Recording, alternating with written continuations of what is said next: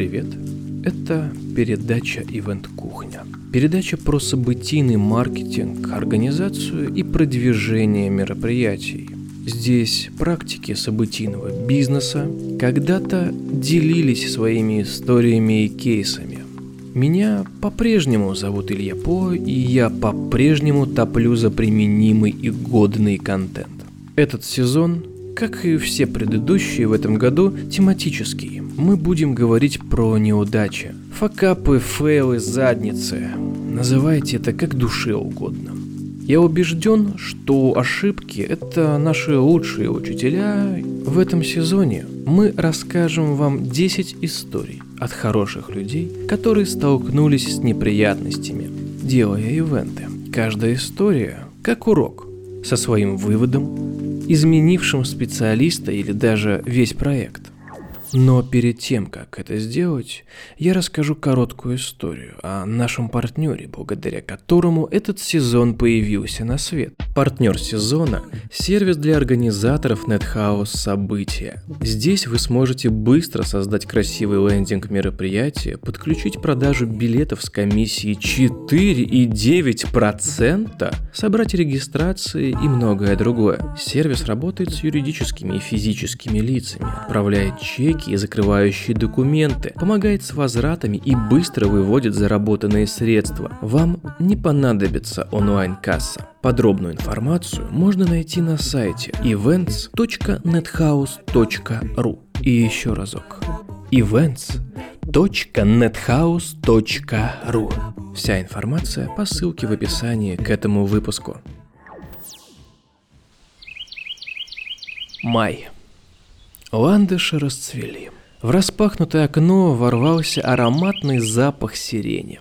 И я понял, что хочу только одного – поскорее рассказать вам про полезный подкаст очаровательной девушки Саши Рудко, который называется «Богема и маркетинг». Гости программы – это люди из креативной тусовки, крутые маркетологи и бизнесмены. Алексей Ткачук, Павел Гуров, Гоша Бондарев и многие другие, которые рассказывают о продвижении и закулисье своих проектов. Я слушаю этот подкаст и мне заходит. Может быть зайдет и вам. Ссылка в описании к этому выпуску.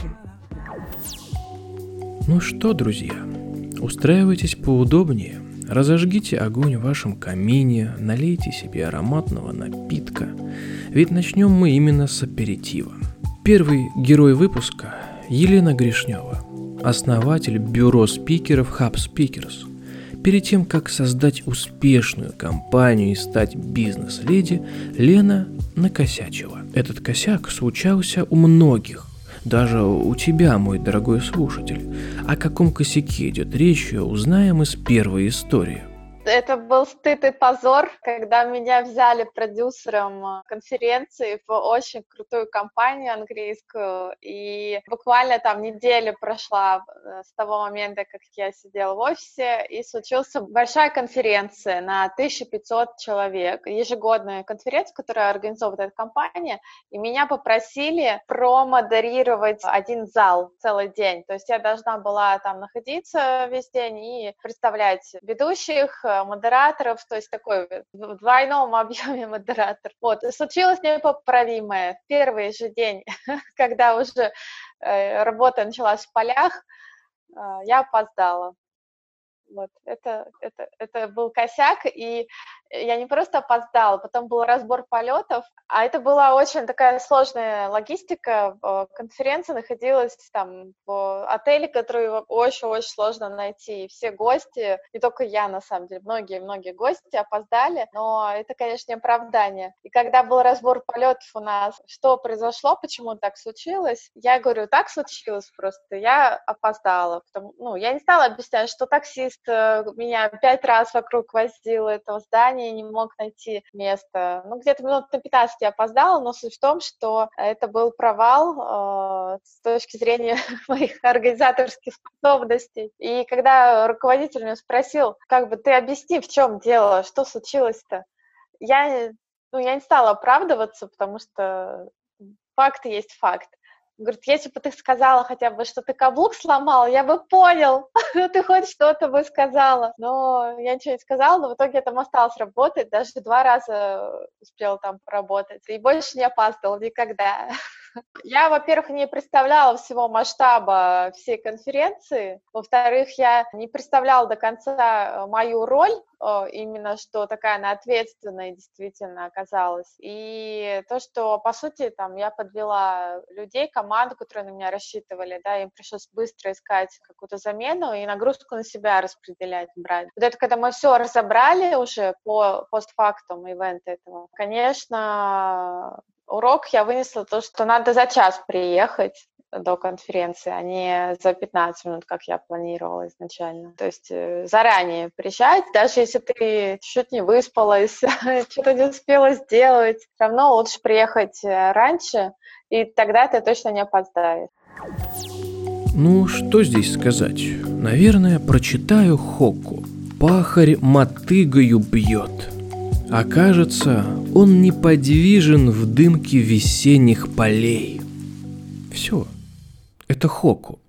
Короткие стихотворения. Просто захотелось прочесть. Это никак не связано с выпуском.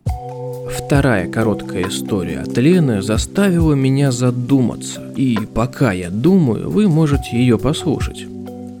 Нам пришел запрос из крупного банка, который все знают. Им нужно было сделать вебинары 10 штук в течение двух месяцев, и там оплата полмиллиона рублей. Но в техническом задании было написано, что обязательно нужна студия в Москве, чтобы туда спикеры приезжали и только из студии вещали. В итоге наш сотрудник позвонил и сказал, что это нереально сделать за полмиллиона, мы как бы ну, в убытке останемся. В общем, экспертное свое мнение высказал.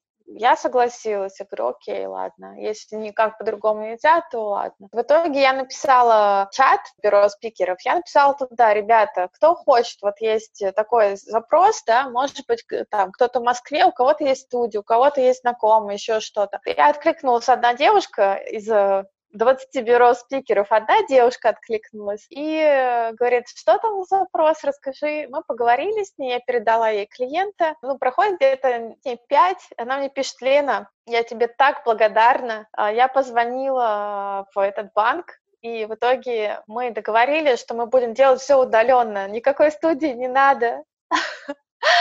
И тут я понимаю, что ну, как бы наша компания, упущенная выгода 500 э, тысяч рублей выручка и там хорошая маржа мимо прошла просто, потому что мы даже не предположили такой вариант, чтобы переубедить клиента на удаленный способ э, проведения вебинаров, а не личное присутствие, что экономит сильно средства. Конечно, у нас был разбор полетов, почему так произошло, что мы не так сделали. Это вот именно, знаешь, вопрос в коммуникациях. То есть здесь надо было просто взять трубку, скорее всего, мне самой, перезвонить, удостовериться, что только так и по-другому никак. Видимо, ошибки у всех бывают, но знаешь, как сейчас все говорят, что побеждает тот и получает э, заказы тот, кому больше всех надо. Вот этой девушке больше всех надо было. У нее, ну, у всех нас в ивент-индустрии сейчас кризис, и она мне позвонила и говорит, Лена, спасибо тебе большое, мне в ближайшие три месяца будет чем платить зарплату людям.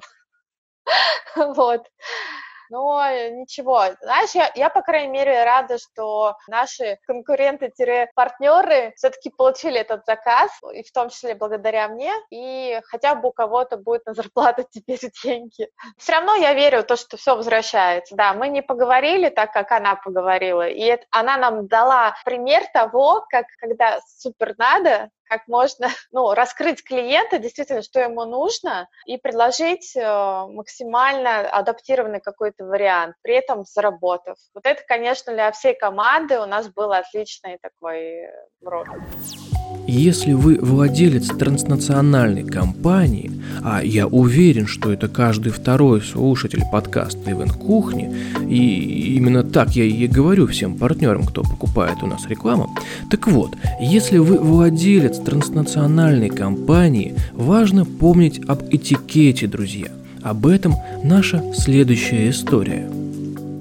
Когда мы только приехали в Казахстан, у нас э, здесь особая история, здесь здороваются за руку. И женщины, и мужчины. То есть в России, когда мы приходим, просто садимся, киваем друг другу, особенно женщины. Мужчины здороваются, а женщины, как правило, нет. Этикет не, не предусматривает это. А в Казахстане все здороваются. И мы пришли на встречу с э, очень значимым для нас, как впоследствии выяснилось, проектом. И на сайте у них реально было очень мало информации. То есть надо было прям помимо сайта много-много искать и смотреть, чтобы понять вообще суть, да, какую-то информацию, которая будет полезна на встрече. Во-первых, э, началось с того, что когда мы заходили, я стала искать мусорку, чтобы выкинуть жвачку.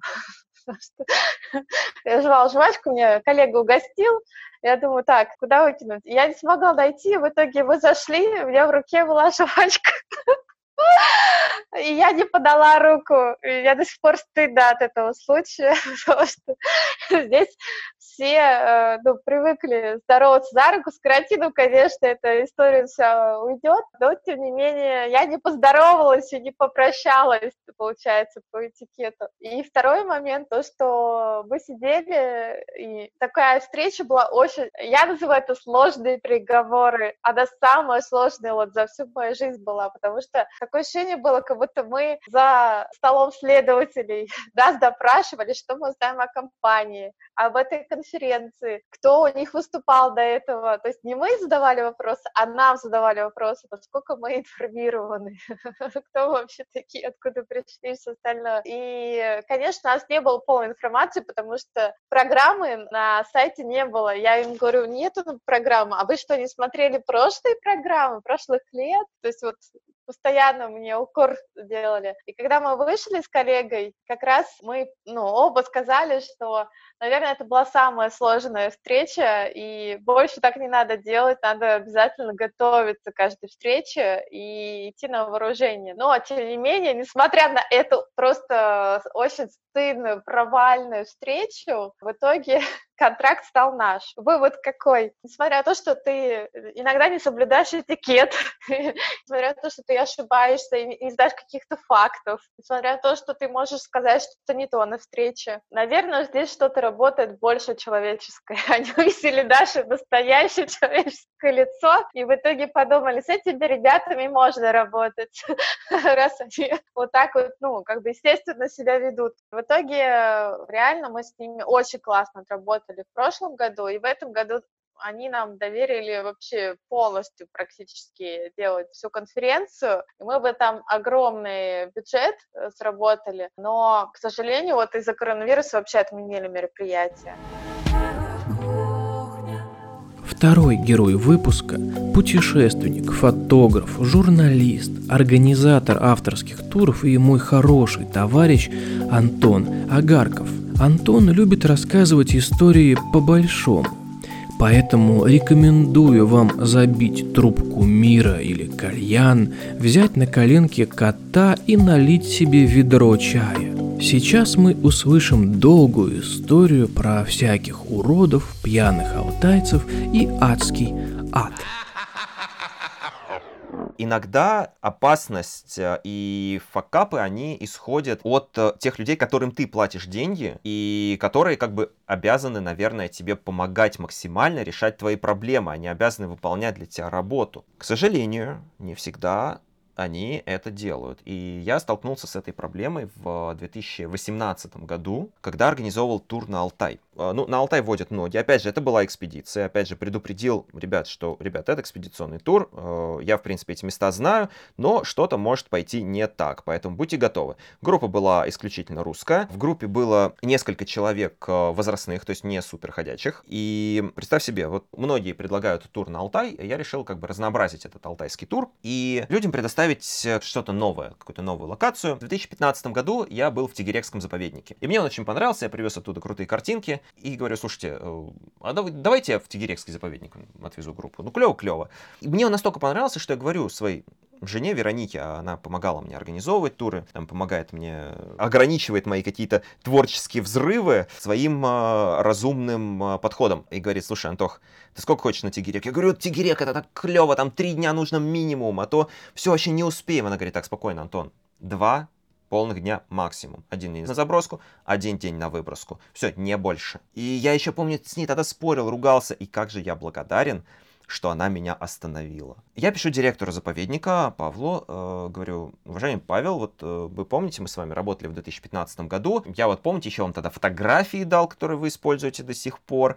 Он говорит, да-да-да, я вот очень хорошо вас помню, Антон. Э, я говорю, хочу к вам туристов привести. Как вы на это смотрите? Ой, очень хорошо, давайте, везите. И я действительно, значит, собираю группу. Он говорит, ну, единственное, я вот сейчас переключу вас на моего зама по туризму. Он как раз тоже фотограф, вам найдется о чем поговорить. Я говорю, он мне, наверное, посоветует и точки какие-то съемочные.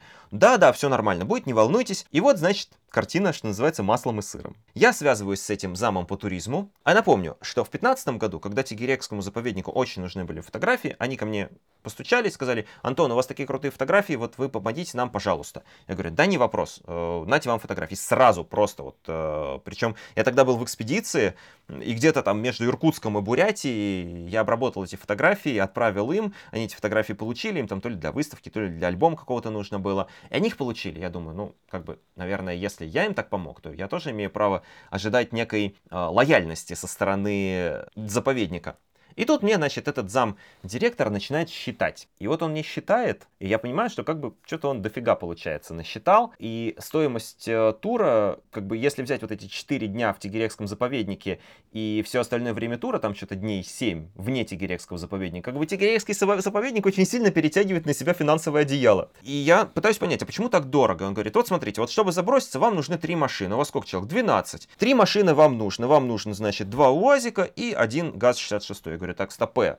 Я очень хорошо помню, что в 2015 году мы огромной группы журналистов, журналистов, чувак, которые всегда снимают, всегда записывают, мы ехали в кузове ГАЗ-66. Это было весело, это было клево, там трясло, там был движ.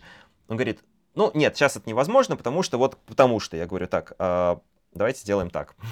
я, значит, беру две единицы техники, и четыре человека едут в УАЗике, четыре человека едут в кабине ГАЗ-66, четыре человека едут в кузове и вещи едут тоже в кузове. Хорошо, он говорит, ну, скрипел он, скрипел, не хотел он а, это решение согласовывать, в итоге он согласовал, говорит, только чтобы никаких фотографий не было, а то у нас, вот смотрите, у водителя типа категория Б, и он не имеет права возить больше 8 людей у себя в машине, а, вот, вот типа вот так вот. Я говорю, ну ладно, окей. И он насчитал, значит, что заброска в Тигирекский заповедник это 2,5 часа. Но нужно понимать, что, как бы, чтобы встретить нас, из, с кордона, с заповедника, машина должна 2,5 часа ехать до места нашей встречи, забрать нас, еще два с половиной часа нас вести в заповедник. И потом, когда в обратную сторону э, мы поедем, она, значит, соответственно, должна нас взять на кордоне, довести до э, места высадки, это два с половиной часа, и потом еще уехать назад. И вот этот вот рейс без нас, он тоже оплачивается. И получается, что 10 машиночасов. И 10 машиночасов для каждой из трех машин. Я понимаю, что как бы это, это дофига. И то, что я отказываюсь от одной машины из трех, это позволяет уже нам сэкономить неплохо денег. Мы, значит, в конце концов, я отбрыкиваюсь от одной машины, мы туда приезжаем, нас встречает еще один зам директора, но уже по охране, и говорит, значит, так, здесь не ходить, там не ходить, нигде не ходить, потому что, говорит, сейчас медведица ходит по поселку, она вас съест, а нам ее потом отстреливать. Вот вам, значит, инспектор. Инспектор должен быть с вами всегда. Час работы инспектора стоит столько-то. И я понимаю, что как бы к инспектору вообще вопросов никаких не было. Очень хороший парень, молодой, активный. Но мы договаривались, что будет человек, который разбирается в фотографии, который разбирается в съемочных точках и знает, куда вести, и сможет посоветовать дополнительно, потому что, ну, как бы, это было оговорено. А он, он особо не знает. То есть он знает места, но не знает, насколько там красиво как бы с этих мест или нет. То есть он сам не фотограф. Хотя мне обещали именно фотографа-инспектора. Ладно, я думаю, я сам справлюсь. Я кое-что помню, я кое-что знаю, все будет в порядке. И вот мы начинаем снимать. Началось все уже очень как-то неровно. Нас привезли не к той пещере, не к той съемочной точке, а я просто помнил, что у одной конкретной пещеры еще и красивый вид на долину, там, на закатное солнце. Ну и как бы нас привезли просто не туда. И нам пришлось карабкаться на холм, и мы в итоге, вот эти вот ребята, которые были возрастные, они тоже карабкались, мы им помогали. Я говорю, слушайте, ребята, куда вы нас привезли? Ну, типа, ты же просил к пещере, вот мы к пещере привезли. Я такой, ну, как-то можно было, наверное, ну, мне, наверное, подсказать, что, может быть, это не та пещера, да, потому что я в вашей терминологии не силен. Я вот знаю, я вам описал локацию, а вы меня что-то привезли вообще куда-то не туда. Они такие, ну, типа, твои проблемы. Я такой, прикольно. Мои проблемы. В следующие дни вроде как бы худо-бедно нормально съемки пошли. И параллельно с этим, значит, еще одной девочке-повара, Таня, по-моему, ее звали, которая осталась на базе, к ней этот, этот замдиректора по охране подходит, говорит, слушай, у нас тут вот есть молоко, сметана свежая, хочешь? Он говорит, ну да, как бы хочу, кому отказываться, я вот смогу что-то приготовить вкусное. А вот, говорит, что мужики там рыбу наловили, ну, понятно, рыбу, значит, надо купить. Мы купили рыбу, порадовали ребят э, свежежаренной рыбой. Параллельно с этим э, тоже был прикол такой, что у пейзажного фотографа у него режим очень специфический, он нестандартный. Рано-рано утром ты встаешь, э, снимаешь рассвет, и потом снимаешь закат и поздно ложишься. И то есть днем ты отдыхаешь. И вот нам дали дом, огромный, мы в этом доме отдыхаем, и тут, значит, только мы заснули после завтрака, после рассветной съемки, вымотанные, начинается какой-то жуткий шум, какое-то выдирание гвоздей, скрипы, дрель, скрежет, кувалда, и там генератор работает. Я смотрю, и оказывается, что пока мы спим в этом доме, сотрудники заповедника, инспектора, такие нормальные сельские ребятушки, подошли и начали этот дом ремонтировать. Какие-то доски отдирать, что-то там перешивать, перерезать. И говорю, ребят, а вы что, вообще нормальные? А не, у нас вот нам инспектор сказал, значит, наш руководитель сказал, что нужно ремонт дома сделать. Я говорю, ребят, мы, мы здесь вот прямо сейчас спим. Вас это не смущает? А нам инспектор сказал, надо работать. То есть за мои же деньги, за то, что я в этом доме, блин, я буду жить здесь, ребята, 4 дня всего. Я вечером приехал, 2 дня я буду здесь в этом доме жить, и потом утром уеду. Вот вы не могли потерпеть 2 дня? 2-3 дня, что-то сложно, что ли? Я подхожу к этому замдиректора, говорю, слушайте, ну что за фигня, давайте как-то спрятать и прекратить. Он говорит, да-да-да, хорошо, ладно, так ему скажу, в общем, чтобы ничего не делали. Да, действительно, следующий день они ничего не делали, но как-то осадочек остался, как в том анекдоте. И вот мы, предпоследний день, вечер, я подхожу к этому инспектору, говорю, ну давайте я вам с вами рассчитаюсь. И он мне начинает выписывать, значит, выписывать за этот транспорт какие-то бешеные деньги. И говорит, ну, рыба. Я говорю, ну, рыба как бы, да. И молокопродукты. Я понимаю, что вот, значит, то, что он предлагал с улыбкой и открытым сердцем, он на самом деле предлагал не за просто так. Ладно, не бог весь какие деньги, я их отдам. На следующее утро подгоняют нам наш ГАЗ-66 подгоняют нам наш УАЗик, а УАЗик такой головастик, то есть там посадочные места и сзади тентованный кузов. И я ребятам говорю, так, ребят, а, рюкзаки забрасывайте все в УАЗик, и тут это, так, нет, рюкзаки никакие в УАЗик не забрасываем, а рюкзаки едут в грузовике. Я говорю, минуточка, почему? А потому что у нас в УАЗике бочки. Я говорю, извиняюсь, а какого хрена? Бочки, грязные ваши масляные там а, с э, топливом бочки, едут в той машине, которую я оплатил. Так, давайте бочки, значит, чтобы бочек этих не было. Ты чё, чё, тебе проблема, что ли, там, твои вещи? И, и он на меня начинает наезжать, что это, типа, мне проблема, что я такое говно, что не даю им довести их бочки. Но они как бы с меня взяли по полной ставке. Я говорю, так, у меня великолепно мои вещи, ехали в машине, они поедут там же, в обратную сторону. Поэтому вы сейчас можете вонять сколько угодно, бочки убрали. Я не хочу, чтобы за мои деньги, а я отдал как бы дохрена большие деньги, ваши бочки ехали за мои деньги в вашей машине. Бочки вы выгружаете, а до этого еще он мне сказал, слушай, ну вы пару там, моих ребят э, вывезете из заповедника. Говорю, ну как бы, ну люди, поможем, не вопрос. Даже несмотря на то, что как бы я оплатил, да, э, никто мне эти деньги возвращать не собирается, все равно я согласился их ребят э, принять на борт. И тут какие-то бочки появились. Ладно, бочки мы выгрузили, и тут этот, значит, зам директора, блин, по охране компании говорит, типа, уроды московские, чтобы я с уродами-туристами еще когда-нибудь работал, да вообще никогда. То есть я как бы отдал им дофига денег, при этом меня еще назвали уродом, обложили писюнами, и за мои деньги еще какие-то там заповедниковские задачи пытаются решить. Очень прикольно. Но что происходит дальше? Мы едем, значит, на этом ГАЗ-66, и мы доезжаем до поселка за час двадцать, я специально замерил время, за которое мы поехали. Да, и как бы когда мы ездили на этом ГАЗ-66 на грузовике, там была одна лавочка, меня ребята просили, говорят, а можно еще одну лавочку присобачить? Я, естественно, к этому товарищу подхожу, говорю, а можно ли присобачить еще одну лавочку? Он говорит, не-не-не, нельзя. И тут мы везем их ребят, и внезапно появляется лавочка в кузове. То есть, когда их ребят мы везем, и лавочка появилась, и почему-то права категории Б это уже не такая проблема, и можно возить сколько угодно людей в кузове.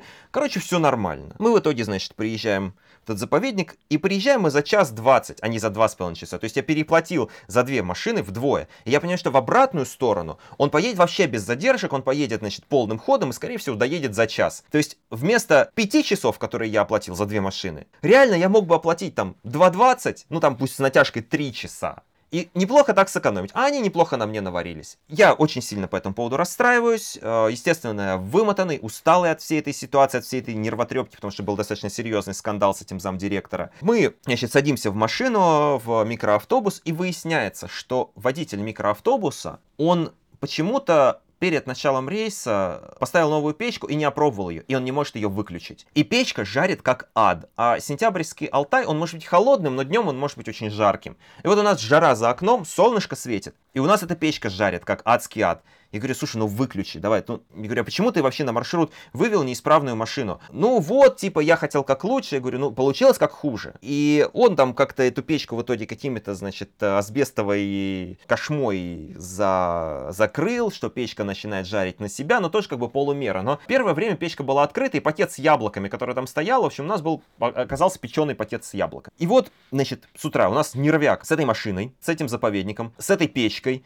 И, естественно, на всех этих нервах я засыпаю засыпаю. И просыпаюсь, когда понимаю, что водитель свернул не туда в какой-то момент.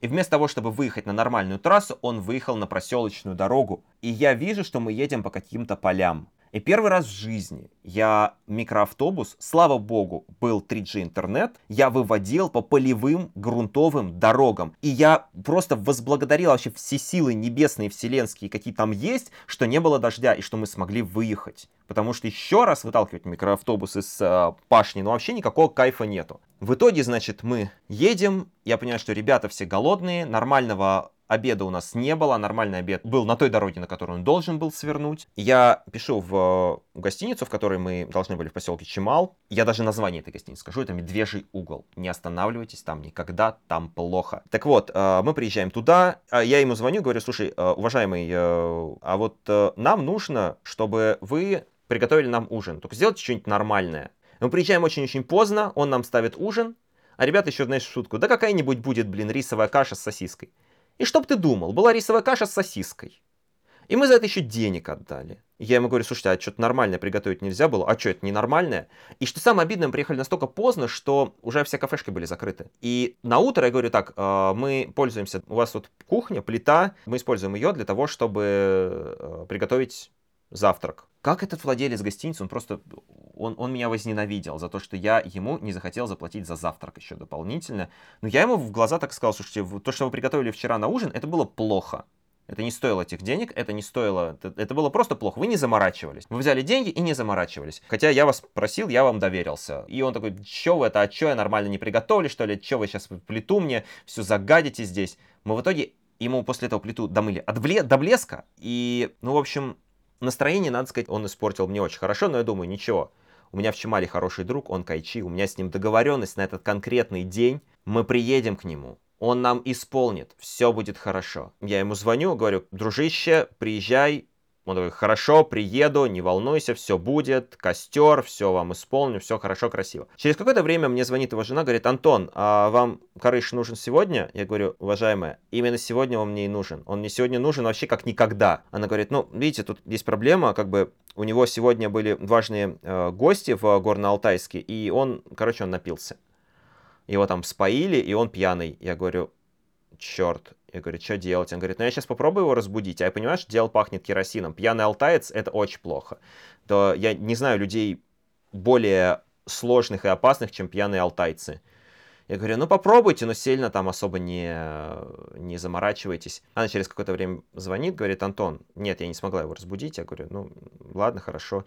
И у меня вот в этот момент просто рухнуло все. Это, это день, когда пошло все, что могло пойти не так, оно пошло. Это заповедник себя повел как э, урод, значит, водитель э, микроавтобуса повел себя как урод, владелец базы повел себя как урод, и в конце концов э, мой исполнитель, да, мой Кайчи повел себя тоже как урод. И самое главное, что я из этого вынес, не работать с мудаками. Потому что все, кто мне попались в том туре, да, они были именно такими. И единственное, с кем я работаю, наверное, после этого, единственный человек, это водитель Зила, который тоже, в общем-то, у него машина плохо работала на следующий день, тоже прям я, меня конкретно это вынесло. Когда мы опаздывали на закат, а машина делала чихпых и, и просто не доезжая двух километров до съемочной точки, а причем по самым горам, она взяла и, и остановилась. И причем самое обидное, что да, ты думаешь, что у тебя Зила ты доедешь вообще куда угодно, а ты вообще не едешь. И я помню, как особенно смешно было, когда мы на эту же дорогу вообще без проблем прошли на полноприводном uh, Hyundai Starex. И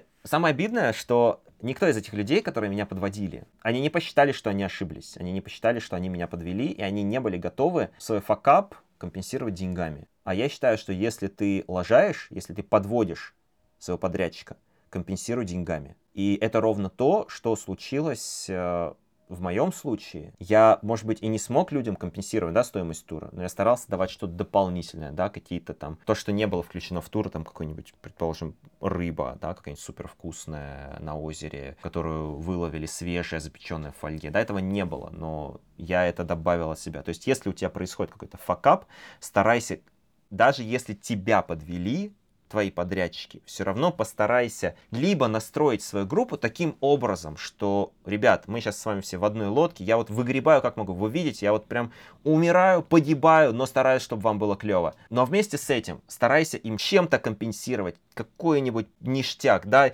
например, вот ты давал им уроки по обработке, возьми, дай им записи уроков по обработке, чтобы они потом могли ими пользоваться. Вот что-то такое. То есть Первое, не работать с уродами, которые тебя подвели какими бы они хорошими там утипущечными не были. И это компенсировать, и это все договоренности со своими подрядчиками фиксировать на бумаге. На бумаге, в почте, в WhatsApp, чтобы они были письменные. Не по тексту, не созвон в телефоне. Все должно быть текстом, который ты можешь потом предъявить человеку, что ты обещал вот это, ты это не сделал, а я тебе обещал такие деньги, а ты это не сделал за эти деньги, поэтому я тебе даю меньшие деньги. Вот это вот очень важный урок, который я вынес из этого случая. Грустный, конечно, тоже нервов очень много потратил. Но, к счастью, ребята, которые были в группе, они были настроены за меня. Я умудрился, да, я уже этот момент понимал немного по психологии. И, к счастью, я смог их настроить таким образом, что они рыли и барахтались вместе со мной и поддерживали меня и видели, что мне сложно, но я при этом стараюсь сделать так, чтобы им было круто. И они, они меня поддерживали. И за это им огромное спасибо.